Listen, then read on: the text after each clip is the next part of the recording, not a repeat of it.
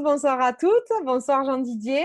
Bonsoir. Merci, d'avoir accepté mon invitation.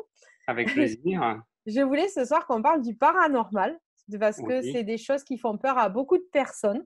C'est des choses qui apportent beaucoup d'interrogations aux gens. Et comme ben, vous êtes le spécialiste du paranormal, eh ben, il me semblait logique de vous inviter pour pouvoir en parler. Oui. Donc, je vous demanderai une toute petite présentation pour que les gens vous connaissent un peu plus, les gens qui n'ont pas l'habitude de, de, vous connaître, ben voilà, qu'ils puissent vous connaître un peu plus. D'accord. Alors moi, effectivement, je suis médium depuis euh, pas mal d'années puisque j'ai euh, une sensibilité qui s'est mise en place à l'âge de 15 ans. Euh, en fin de compte, c'est mm, au moment où j'ai capté beaucoup de choses dans ma vie et puis malheureusement quelque chose d'assez dramatique puisque j'ai capté le décès de ma maman. Et c'est comme ça que je suis devenu médium parce que des choses se sont réalisées, se sont mises en place. Et après, effectivement, ça m'a suivi un peu tout au long de mon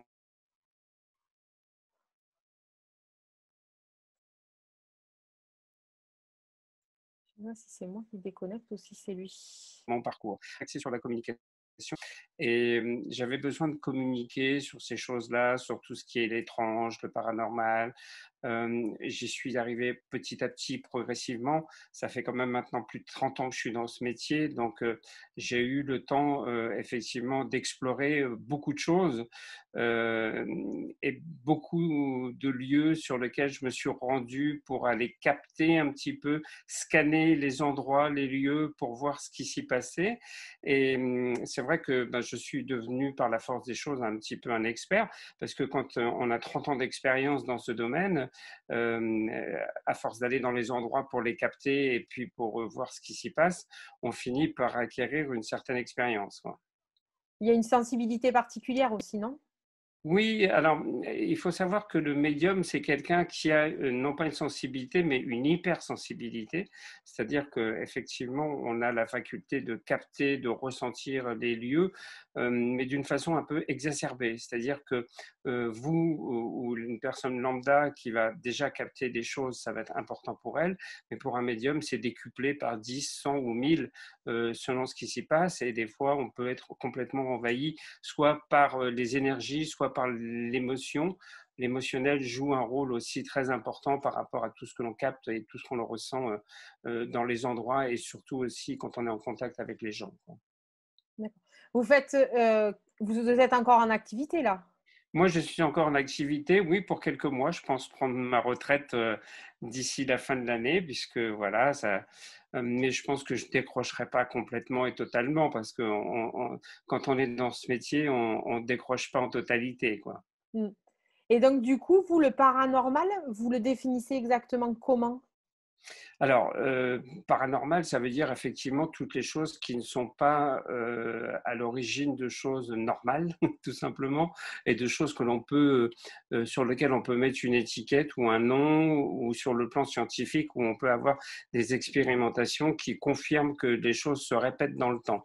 moi, j'ai souvent travaillé avec des psychiatres, avec des psychologues ou avec des scientifiques, et en fin de compte, le scientifique, lui, il a besoin pour valider une expérience qu'elle puisse être répétée dans le temps.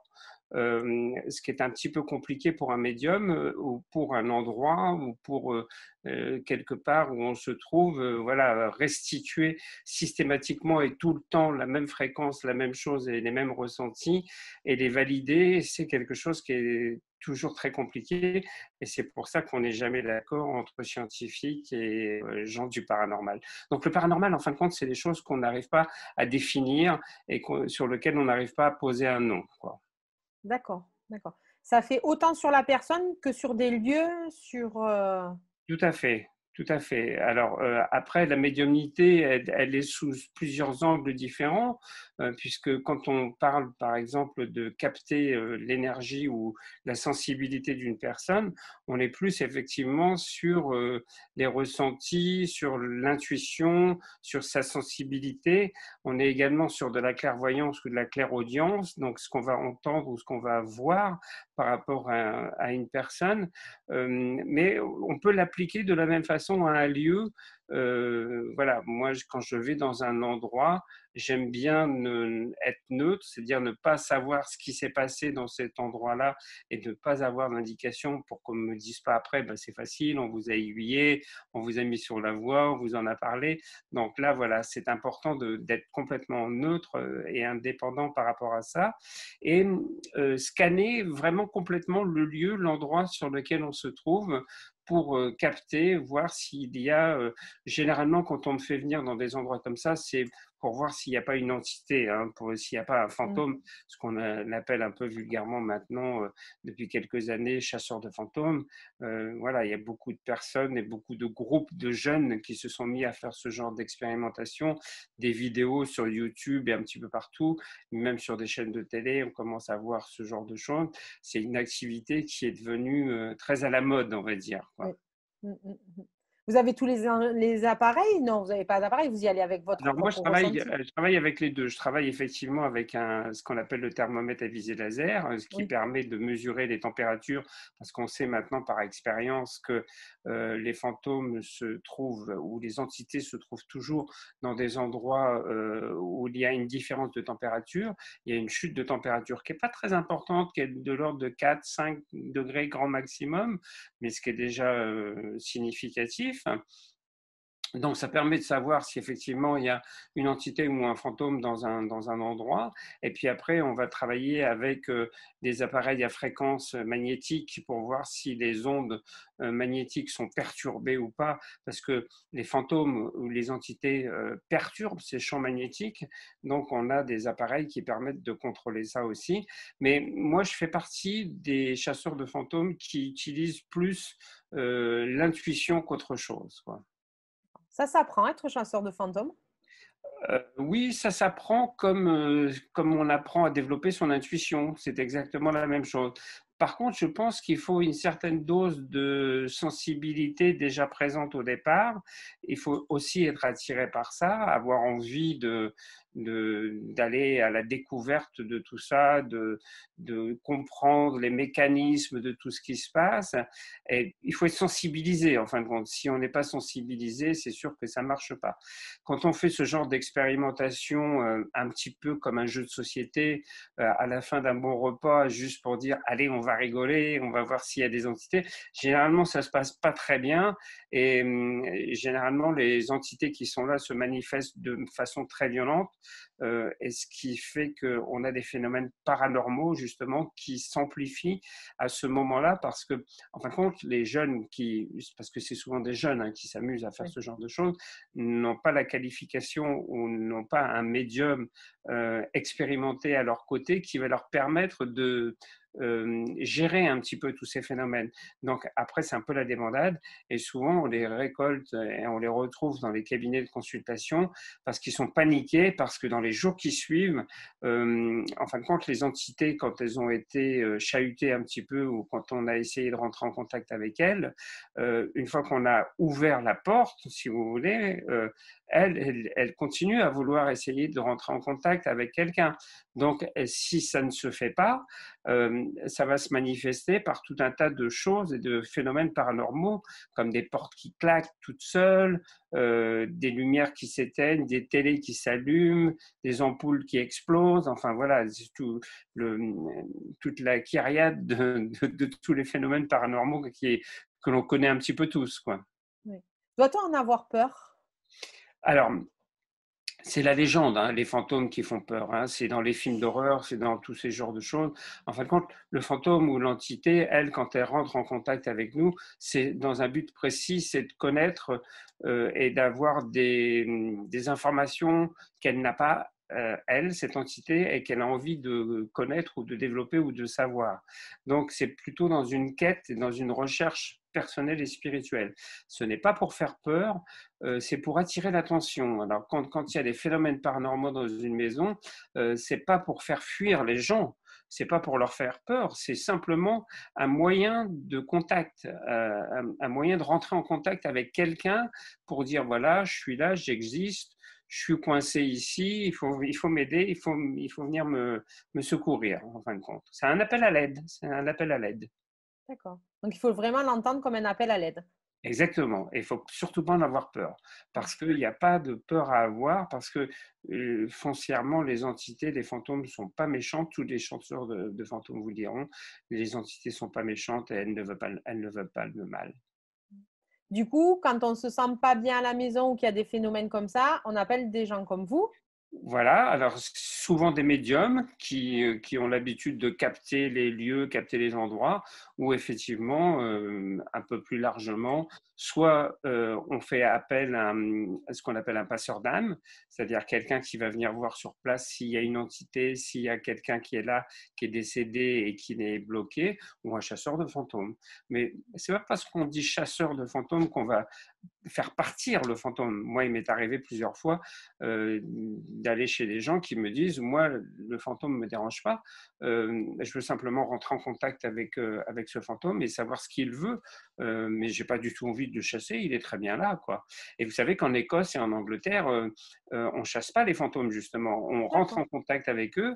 Et il y a même des gens qui, euh, très souvent, veulent acheter des manoirs ou des vieilles bâtisses dans lesquelles il y a des fantômes parce qu'ils se sentent très bien avec. D'accord. Ah, c'est pas du tout ce qu'on entend. Hein, voilà, voilà. c'est pour ça que c'est important aussi de temps en temps de remettre un peu les choses à leur place. C'est pour ça que je vous ai invité ce soir. Parce que des gens qui en parlent comme vous, je pense qu'il n'y en a pas beaucoup. Et c'est vrai que d'expliquer aux tout venants euh, ce que c'est que ce que vous faites, c'est vrai que ce n'est pas, pas évident et que souvent on en a peur aussi. Oui, en, fin de compte, c'est dans la légende urbaine, si vous voulez, et c'est dans, aussi dans l'inconscient, parce que dès qu'on parle de phénomènes paranormaux, c'est toujours des choses qui sont un peu impressionnantes et des choses qui font peur. C'est-à-dire que effectivement, il y a, ça se passe aussi très souvent la nuit. Pourquoi? Parce que la nuit, on est plus réceptif et on entend beaucoup mieux et plus facilement les choses. Donc les fantômes choisissent la nuit parce qu'ils ils pensent que leur message va être euh, entendu et compris à ce moment-là. Donc c'est pour ça que hum, effectivement ça fait peur parce que on est déjà dans la nuit, on est souvent dans des endroits qui sont un petit peu particuliers ou qui font un peu peur ou qui sont un peu effrayants. Et puis euh, les phénomènes par eux-mêmes, ce sont pas des phénomènes qui sont euh, on va dire, sympathique sur le coup, euh, parce que c'est quand même des coups dans les murs, c'est quand même, comme je l'expliquais tout à l'heure, tout un tas de choses qui sont un petit peu particulières et qui peuvent faire peur. Pourquoi? Parce qu'on n'est pas habitué à ça et parce que personne n'a été euh, informé de ce, que ça, de ce qui se passait. On n'apprend pas ça à l'école. Hein. C'est mm. comme, euh, la, comme je le dis toujours, moi, la gestion de son émotionnel et la gestion de son intuition, on ne nous l'apprend pas à l'école. Alors que moi, je pense que c'est des choses sur lesquelles on devrait travailler et on, devrait avancer quoi, maintenant. Justement, vous parlez de l'école, les enfants. Est-ce que la légende sur les enfants est vraie comme quoi les enfants sont plus sensibles et voient plus de choses euh, que nous, l'adulte, quoi? Alors, on dit que les enfants sont réceptifs jusqu'à l'âge de 7 ans, parce qu'il faut, il faut savoir que l'ouverture euh, de l'inconscient est toujours présente chez un enfant. Vous savez qu'il a une fontanelle, et la fontanelle, on dit qu'elle se referme complètement et définitivement à l'âge de 7 ans, ce qui est déjà quand même grand. Hein. Euh, et donc, cette ouverture euh, de cette fontanelle avec euh, l'extérieur, avec le spirituel, avec toutes les choses qui nous environnent et qu'on ne connaît pas spécialement, les enfants, eux, ont, cette faculté et cette capacité. Après, à partir de, ces, de 7 ans, on développe une intuition ou on la développe pas et on développe une sensibilité. Donc voilà, quand on peut développer cette sensibilité, effectivement, c'est ce qui se passe très souvent pour les médiums. Hein. Les médiums euh, démarrent euh, la sensibilité très très jeune et en fin de compte, elle s'exacerbe souvent euh, comme je le disais aussi pour moi, mais c'est valable pour d'autres personnes, à partir du moment où il y a des chocs qui sont des chocs émotionnels, qui sont des chocs euh, euh, très forts et qui nous perturbent et qui nous font bouger un petit peu les choses en nous, qui nous permettent de, voilà, d'avoir une ouverture d'esprit un peu plus importante. et c'est pour ça qu'on dit souvent que, par exemple, des gens qui euh, on sort d'un coma, euh, d'un accident de voiture très grave, même d'une dépression, on peut sortir d'une dépression et voir le monde d'une façon très différente. Et très souvent, les gens qui sortent d'un coma sont des gens qui développent une faculté de guérison. Parce qu'ils ont euh, une spiritualité qui, d'un seul coup, s'est ouverte d'une façon beaucoup plus importante et ils ont une écoute, euh, une faculté de ressentir et de capter les choses qui s'est exacerbée pendant cet épisode de leur vie.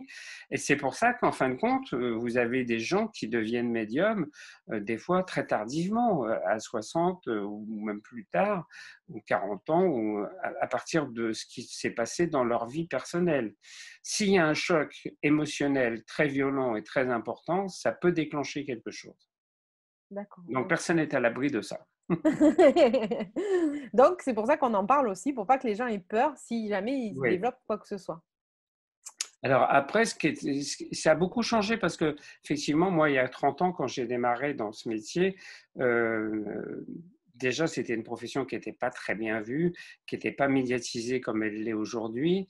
Euh, il fallait pas en parler. Même moi, dans ma famille, quand je disais que je captais des choses, que je me lançais dans cette profession, tout le monde me disait alors surtout, t'en parles pas. Hein, tu, tu dis rien à personne. Il hein, faut pas que ça se sache. Hein. Donc euh, voilà, euh, c'était très mal vu.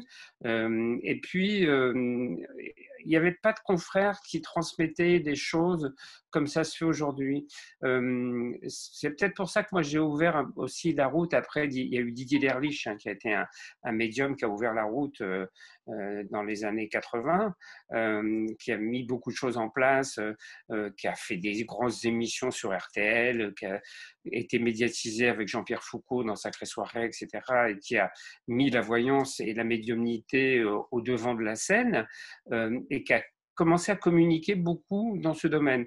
Et en fin de compte, souvent on me compare à lui parce que j'ai un peu le même parcours que lui. Mhm. Et c'est vrai que moi, je fais beaucoup, j'écris euh, beaucoup de livres qui sont des livres pratiques dans lesquels je donne les explications de la gestion de l'émotionnel, de la gestion de la voyance, de la gestion de l'intuition, comment développer l'intuition. Peut-être parce que quand j'étais très jeune, effectivement, euh, il a fallu que je me dépatouille tout seul et que hum, je ne trouvais pas de livre, je ne trouvais personne pour me guider, pour me permettre d'avancer sur cette voie. Et en fin de compte, je me suis dit, là, il y a peut-être quelque chose à faire. Et c'est pour ça que très souvent, euh, quand j'ai commencé à travailler dans les médias, euh, on disait que j'étais autant un communicant qu'un médium. Quoi. Mais quelque part, ça me va bien parce que j'aime bien ce genre de choses. Donc, euh, je, suis, bien avec ça. Mmh. Le médium, c'est quelqu'un quand même qui communique. Donc, euh, c'est quelque chose qui, à un moment ou à un autre, se regroupe. Oui, oui, oui. Alors, c'est pas obligé pour tout le monde. Hein. Moi, je, connais beaucoup de médiums et j'ai travaillé avec pas mal de médiums sur des émissions euh, de radio ou de télévision. Il y a des médiums qui sont très réservés, qui n'aiment pas du tout les médias, qui n'aiment pas du tout euh, faire des expérimentations, euh, qui n'aiment pas du tout se, frotter un petit peu à ça. Euh, moi, c'est tout l'inverse. moi, ça a toujours été, moi, j'ai toujours été partant à chaque fois que on m'appelait pour me dire bon, alors vous savez, ça fait un an et demi qu'on cherche un médium pour faire cette émission, c'est très particulier, personne ne veut le faire. On vous demande, mais je pense que vous allez dire comme tout le monde, vous allez dire non. Et puis moi, je dis ben non, moi, je veux bien tenter, je veux bien essayer. Et en fin de compte, je, pense que c'est aussi une façon de se dépasser. C'est pas un problème d'ego, c'est un problème de, dépassement de soi. Euh, et moi, il m'arrive très souvent, euh, justement dans ces moments-là, d'être beaucoup plus performant parce qu'il y a un challenge derrière, parce qu'il y a euh, quelque chose que l'on doit euh, tenter de faire. moi, je dis toujours, je ne sais pas si je vais y arriver, hein, parce qu'il faut de toute façon quand même rester humble par rapport à ça. Il ne faut pas y aller en terrain conquis en se disant, moi, je vais tout faire, je vais tout réussir. Non, moi, je vais toujours quelque part en disant, je ne sais pas si je vais y arriver, je ne sais pas si je vais le faire, mais en tout cas, je vais tenter l'expérience et je vais essayer de le faire. Voilà. Euh, et quand on reste dans, ce, dans, dans cette optique-là, je pense qu'on a euh, un champ euh, d'ouverture spirituelle qui est beaucoup plus important et des capacités s'ouvrent plus largement, effectivement, par rapport à ça. Et puis, je pense que c'est important aussi de démontrer des choses, justement en télévision ou en radio, de dire, voilà, on est capable aujourd'hui, un médium est capable de faire ça, de rentrer en contact avec des personnes décédées, de capter des endroits et de le démontrer visuellement. Mmh et ça, je pense que c'est, on a la chance d'avoir des médias. On a la chance d'avoir des réseaux sociaux qui nous permettent d'aller dans, dans, dans, ce sens-là, donc il faut les utiliser, il faut le faire. Il faut communiquer, oui, en effet. Oui, il faut communiquer. C'est, je, pense qu'on est dans une ère de communication et voilà. Et je vois toutes les chaînes qui se multiplient sur euh, euh, aussi bien sur Facebook, sur euh, voilà, il y a maintenant aussi des web TV. Enfin, bon, il y a tout un tas de choses comme ça. de temps en temps, des émissions de télévision sur les grands médias. voilà, c'est important de faire passer un message. Maintenant, aller dans des émissions juste pour passer je vois pas trop l'intérêt parce que voilà, je pense que on a, on a un message quelque part à, passer, à transmettre. Euh, je ne parlerai pas de mission parce que moi, je, je, reste toujours très vigilant par rapport aux gens qui disent Moi, j'ai la mission de faire ceci, je suis sur Terre pour faire cela et tout. Bon, je pense que c'est. Euh, bon, après, chacun voit comme on dit, midi à sa porte. Mais voilà, je pense qu'on on, a des choses à transmettre tout, tout, bêtement et tout simplement. Et que si on a les capacités et les facultés pour le faire, et si on nous donne en plus la capacité de le faire, bah, il faut le faire. Mm. Voilà, si ça nous est donné, il faut le faire, tout simplement. Du coup, la plus belle expérience que vous ayez vécue? Il y en a plein. Ah, c'est tout? Tout le monde me répond ça. Il faudrait, faudrait, toute la soirée. Euh, non, mais c'est vrai que euh, moi, je suis un passionné de, de ce que je fais. Euh, j'adore mon métier, j'adore ce que je fais parce que c'est tout le temps nouveau, c'est tout le temps des contacts différents, c'est un, relationnel qui, qui, se tisse avec les gens qui est important. Euh, moi, j'ai vécu une très belle expérience en fin de compte, et c'était il y a 20 ans. Euh, on m'a proposé de faire une croisière de la traversée de l'Atlantique. Euh, et donc, ça voulait dire qu'on était 15 jours, parce qu'on était sur un bateau qui n'était pas immense, c'était pas des gros paquebots comme on a maintenant, où il y a 700 personnes ou 1000 personnes sur les paquebots. Là, c'était un paquebot où on était à peu près 300 personnes. Et euh, en fin de compte, sur ce bateau, euh, donc il a mis 15 jours, presque, enfin pas tout à fait, à peu près 12 jours pour traverser l'Atlantique. Et en fin de compte, pendant ces 12 jours-là, j'étais en contact permanent avec les gens qui étaient à bord pour des initiations, pour des consultations de voyance, euh, pour euh, des conférences, pour transmettre des choses. Et en fin de compte, tous les jours, tous les jours, tous les jours, on tissait un lien particulier avec ces gens, ce qui fait qu'au bout de ces presque 15 jours, on, on avait l'impression de bien se connaître et euh, on avait l'impression de s'être apporté. C'est ce que je disais toujours, c'est que j'avais l'impression que les gens m'avaient apporté autant à moi que moi je leur avais apporté. Et ça, c'était un échange qui, pour moi, est primordial, est important euh, voilà, j'ai employé le terme d'échange. Et l'échange, c'est ce qui est le plus important pour moi. Et effectivement, c'était une très belle expérience parce que euh, je suis sorti de ces 15 jours-là, parce qu'il faut savoir que pendant 15 jours, on ne peut pas mettre le pied dehors, on ne peut pas se dire euh, j'ai envie de descendre du bateau, donc je descends du bateau, on ne peut pas toucher la terre ferme, on est pendant 15 jours parti. Moi, c'était une expérience enrichissante sur le plan médiumnique parce que étant sur l'eau, je ne savais pas du tout aussi si j'allais être capable de fonctionner et de faire des voyances de qualité, parce que voilà, on dit souvent que euh, l'eau euh, coupe des énergies et empêche les énergies de passer. Euh, et en fin de compte, ça s'est très bien passé et, c'était une espèce de communion avec les gens. Donc, je suis ressorti de, ces, de, de, ça en étant complètement transformé et en ayant fait un grand bond en avant. Et d'ailleurs, je me dis toujours que si un jour euh, ça peut se représenter, je le ferai avec grand plaisir. Le message est lancé, si quelqu'un vous entend. Même si les paquebots sont plus grands maintenant, c'est. oui, oui. Donc, vous, ce qu'on retient, c'est quand même qu'à chaque fois, vous apprenez. Ben, je pense qu'on est là pour ça aussi, quelque part. Et, et, je pense que quel que soit l'âge qu'on a, euh, et quelle que soit la personne qui est en face de nous, et quel que soit l'âge qu'elle a, parce qu'on dit toujours la sagesse, elle vient des gens qui sont, voilà, qui sont à la retraite ou qui ont euh, une vie bien remplie, qui arrive à 80 ans et qui ont cette, cette, sagesse. Et en fin de compte, moi, je me suis très souvent rendu compte que des jeunes, même des très jeunes, hein, de 18-20 ans, sur ce type d'expérience, m'apprenaient énormément et avaient déjà euh, une ouverture d'esprit euh, phénoménale. Et je ne sais pas comment expliquer ça, mais il y avait une transmission qui se mettait en place toute seule et je retenais des choses que pouvaient me dire et je prenais ça comme une forme d'enseignement. Et, c'était marrant parce que effectivement, à chaque fois, ces gens-là me disaient euh, Mais on est content de vous connaître parce que vous transmettez beaucoup de choses et vous nous apprenez beaucoup. Mais je dis Mais moi, j'apprends énormément aussi en même temps. Quoi. Et mmh, des gens, par exemple, moi, j'ai beaucoup de gens qui sont dans le médical, qui viennent souvent vers moi, euh, et surtout euh, euh, soit des infirmières ou des aides-soignantes de nuit, parce que, en fin de compte, ce qui se passe, là, on revient au domaine de la nuit. On est dans un environnement qui est très spécifique, qui est le milieu de l'hôpital. On est dans la nuit, on est dans des endroits où on soigne les gens.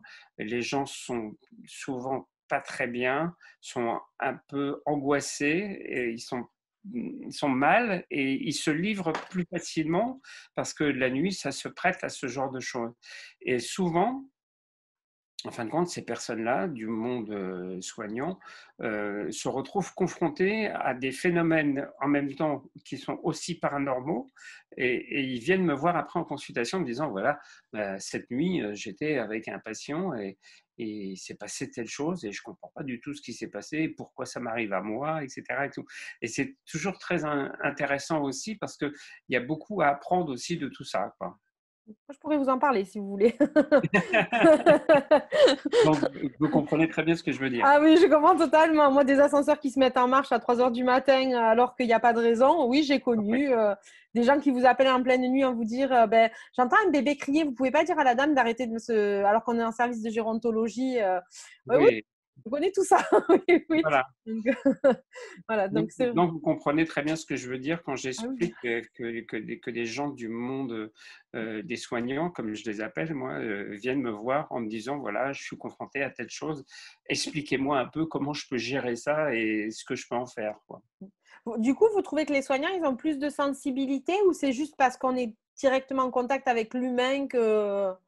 Je dirais qu'il y a un peu des deux, mais il y a surtout le fait qu'on est en contact avec l'humain et que la personne qu'on a en face de soi est une personne qui est dans une forme de sensibilité euh, très forte euh, et qu'elle est euh, en, prise très souvent à des angoisses et qu'elle ne sait pas exprimer ou quand elle les exprime, elle ressent ou elle capte des choses qu'elle n'a pas l'habitude de capter habituellement, donc elle va les transmettre. Et les soignants sont des messagers qui sont là entre, entre les deux pour entendre ça.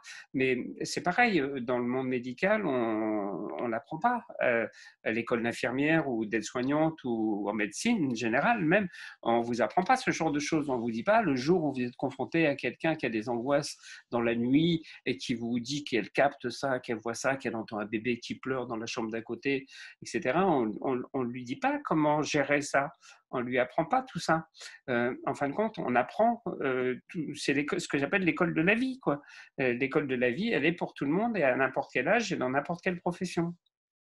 Mais les soignants sont beaucoup plus sensibilisés à ce genre de choses et surtout les gens qui travaillent la nuit. Parce que dans la journée, il y a des bruits, il y a les médecins qui passent, il y a des infirmières qui viennent faire les soins, il y a des gens qui rendent visite aux malades. Donc c'est c'est une atmosphère différente. Vous voyez ce que je veux dire hein le, monde de la nuit est complètement différent. Quoi. Totalement, totalement. Du coup, euh, si on veut vous contacter, euh, vous avez fait le tour de France, du coup, même voire plus. Un peu. Un peu, un, hein un peu, oui. voire même plus, non? On vous a déjà appelé à l'étranger Alors moi, je suis allé, j'ai fait beaucoup. le, Portugal est un pays qui est qui est très intéressé par tout ça. j'ai fait, euh, je suis allé, euh, je me suis rendu plusieurs fois à Lisbonne et à côté de Lisbonne, à Estoril, où on a fait des conférences, on a fait des colloques sur, sur la médiumnité. je suis allé en Espagne, je suis allé en Suisse, je suis allé en Belgique, enfin bon, hein, tous les pays limitrophes qui sont près de la France sont toujours des pays qui sont intéressés ce qui m'a toujours interpellé, c'est de me dire, mais quand même, chez eux, ils ont ce qu'il faut. Ils ont des médiums, ils ont, euh, ils ont aussi, mais non, ils veulent aussi des comparaisons, ils veulent aussi des expérimentations avec d'autres personnes, d'autres horizons. Donc, euh, après, j'ai compris pourquoi, effectivement, ils faisaient appel à moi. Et hum, moi, ça m'intéressait, effectivement, aussi, parce que, voilà, par exemple, quand je suis allé au Portugal, il y avait un médium euh, qu'ils avaient fait venir d'Angleterre, qui était là. il y avait un médium qui était portugais et moi en tant que médium français. Donc on a travaillé tous ensemble et on a comparé aussi notre façon de travailler, notre façon de mettre en œuvre tout ce que l'on fait sur le plan de la spiritualité, de l'aide à la personne, de la façon de euh, communiquer avec les uns, de communiquer avec les autres. Et en fin de compte, c'est très intéressant et enrichissant. Et on se rend compte que chaque pays a un petit peu ses codes. Euh, comme je disais par exemple tout à l'heure, en Angleterre, euh, en Écosse, euh, eux, ils sont très friands et, ils sont habitués à ce qu'on leur parle des fantômes. En France, quand on parle des fantômes, tout de suite, la première réaction, c'est de dire Oh là, mon Dieu, des fantômes, ça fait peur. Et là-bas, on dit Ah, super, on va aller voir des fantômes. Euh, c'est totalement différent. Quoi. Les, clivages ne sont pas les mêmes, les, façons de penser ne sont pas les mêmes, les expérimentations ne sont pas les mêmes.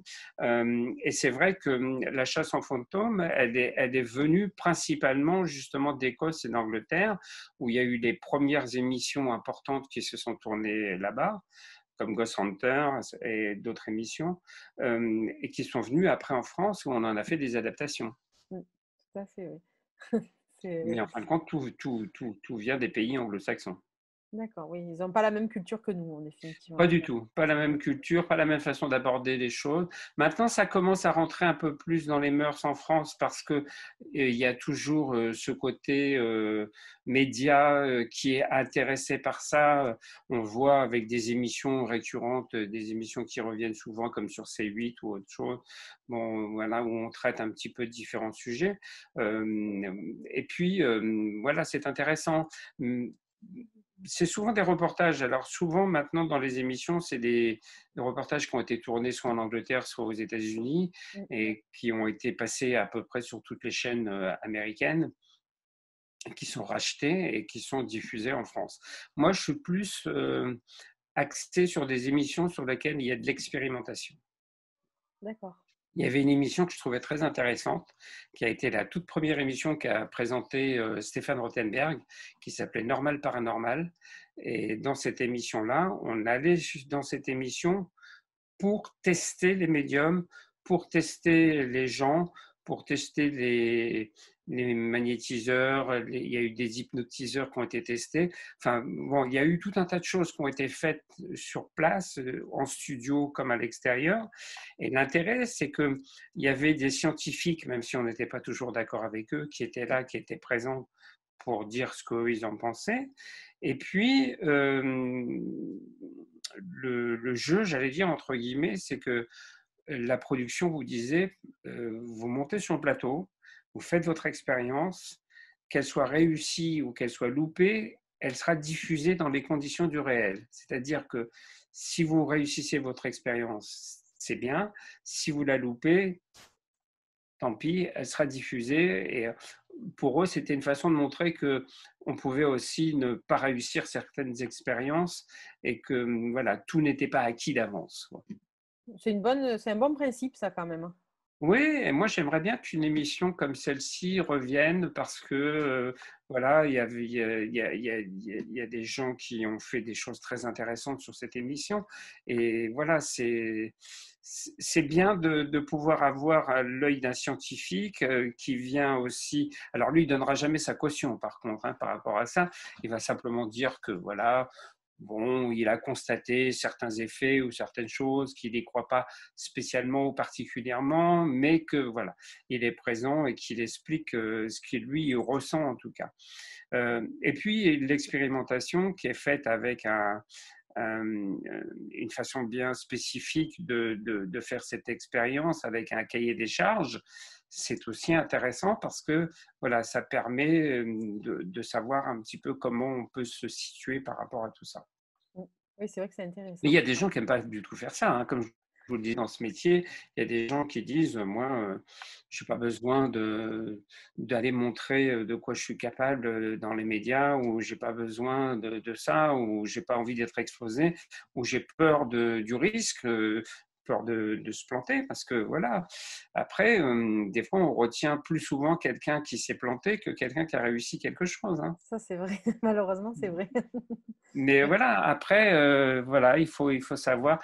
En plus, il y a le fait que les médias réutilisent souvent des images il y avait, je ne sais plus comment il s'appelait, puis on ne va pas donner son nom d'ailleurs, un médium qui, quand il y avait eu la, Coupe du Monde, qui avait dit la France sera éliminée dès le départ, elle ne gagnera jamais la Coupe, enfin, la, Coupe du Monde. Et en fin de compte, elle a gagné la Coupe du Monde.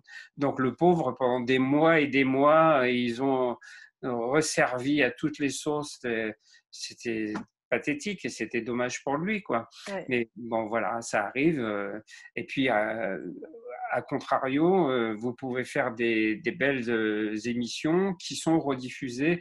Moi, voilà, ça m'est arrivé, comme à d'autres confrères, de réussir des expérimentations en plateau et puis de les voir repasser dans des émissions qui changent de nom.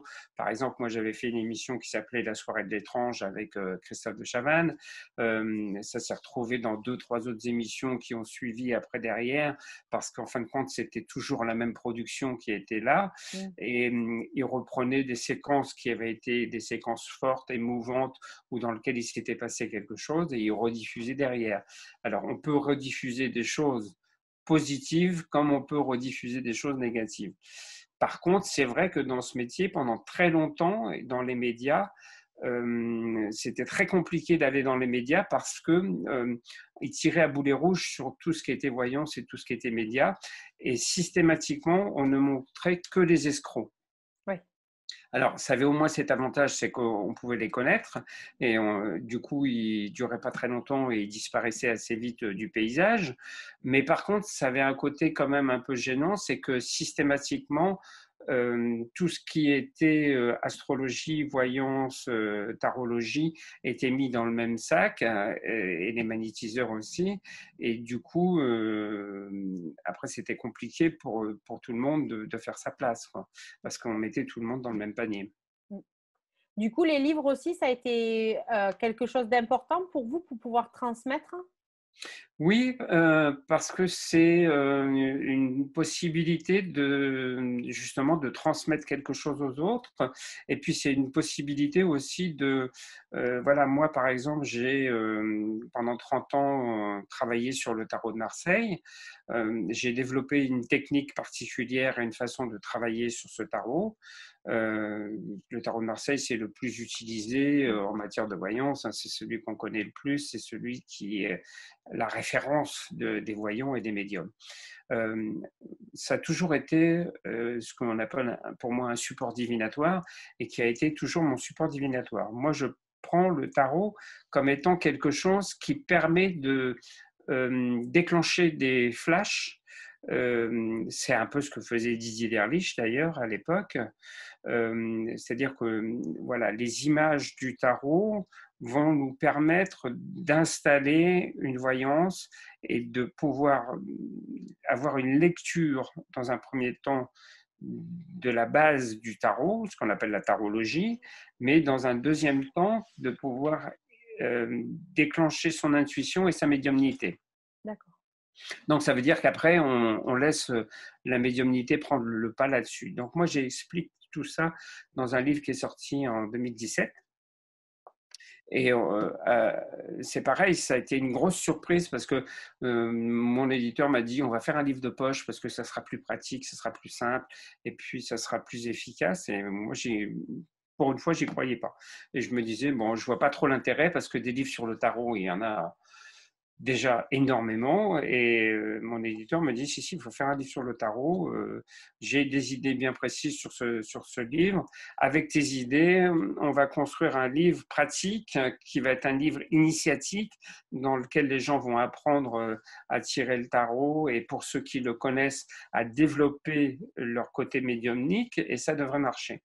Et effectivement ce livre est devenu un peu un livre de référence qui est un best-seller. Qui, on, est à, on, est, on est à plus de 12 000 exemplaires du livre, donc c'est un livre qui marche très très bien et qui va continuer à se vendre parce que les livres pratiques, c'est pas comme les romans les livres pratiques qui continuent à vivre tout le temps, qui sont là et qui sont proposés en rayon. Donc, c'est ça qui est intéressant. Euh, c'est de voir que, euh, et donc là, déjà, euh, depuis 2017, ce livre existe. il a été réédité quatre ou cinq fois, je crois. On doit être à la cinquième réédition et ça va continuer. Donc, c'est aussi ce côté intéressant de transmission et du coup, ça suscite aussi un, un, intérêt avec les gens qui rentrent en contact avec moi pour me demander plus d'informations ou pour demander des précisions sur les façons d'interpréter le tarot de faire des tirages. Donc là, c'est complémentaire. Tout ça est complémentaire. C'est génial. Du coup, si on veut retrouver vos livres, on tape Jean-Didier Collin, on retombe sur vos livres. Alors attention, il faut taper juste Jean-Didier parce que ah oui, Jean-Didier. Voilà, parce que Colin, c'est un nom qui est déjà utilisé par un autre euh, astrologue parce qu'on a le même euh, nom, on est homonyme. Donc moi, c'est pour ça que mes livres ils se font juste sous le nom de Jean Didier. votre, euh, site internet aussi, du coup, c'est que Jean Didier. Voilà, le site internet c'est jeandidier.com, donc voilà. On peut vous contacter par ce biais? Oui, oui, tout à fait. Moi, j'ai un Facebook aussi, hein, comme, comme beaucoup de personnes. Donc, on peut me contacter soit sur le Facebook, soit sur le, le site internet ou alors euh, par YouTube, c'est pareil. Moi, j'ai une chaîne sur YouTube. Enfin, voilà, tous les moyens de communication euh, que l'on a maintenant, euh, voilà, je suis un peu partout. On peut me retrouver assez facilement. Donc, du coup, il ne faut pas hésiter à venir vers vous si on a des, des interrogations ou des choses comme ça.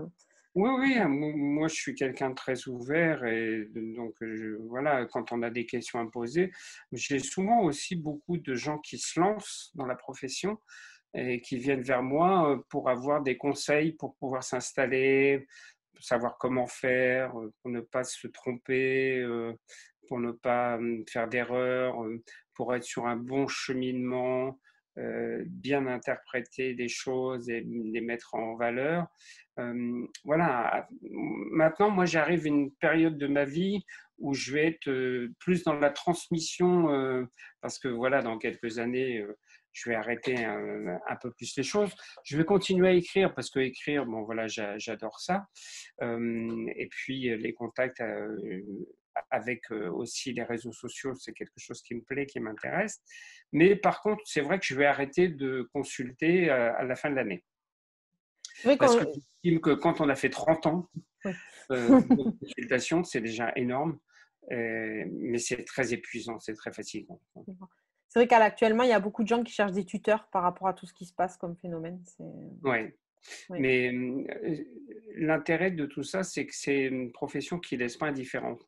Mmh. Il y a des gens qui vont dire on n'aime pas ou ça ne m'intéresse pas, mais ils vont donner leur avis quand même par rapport à ça. Et à, côté de ça, depuis quelques années, il y a quand même une ouverture d'esprit très importante qui a commencé aussi avec le bien-être, mais aussi avec le bio, et tout ça, ça a dérivé sur la spiritualité, sur euh, toutes ces choses-là qui font que maintenant, en fin de compte, tout ça forme un tout. Et, on est euh, sur ce qu'on appelle depuis quelques années le développement personnel. Le développement personnel, c'est se prendre en main pour évoluer sur des plans spirituels et sur des plans personnels. Et voilà, et ça, c'est intéressant. Ben, merci pour tout. Euh, si vous aviez une conclusion à faire ou un mot à dire aux personnes qui nous écoutent ce soir, qu'est-ce que vous auriez envie de dire? Là, Alors, moi, envie... Voilà, moi, moi j'ai envie de dire aux gens qu'il faut toujours euh, faire confiance à son intuition.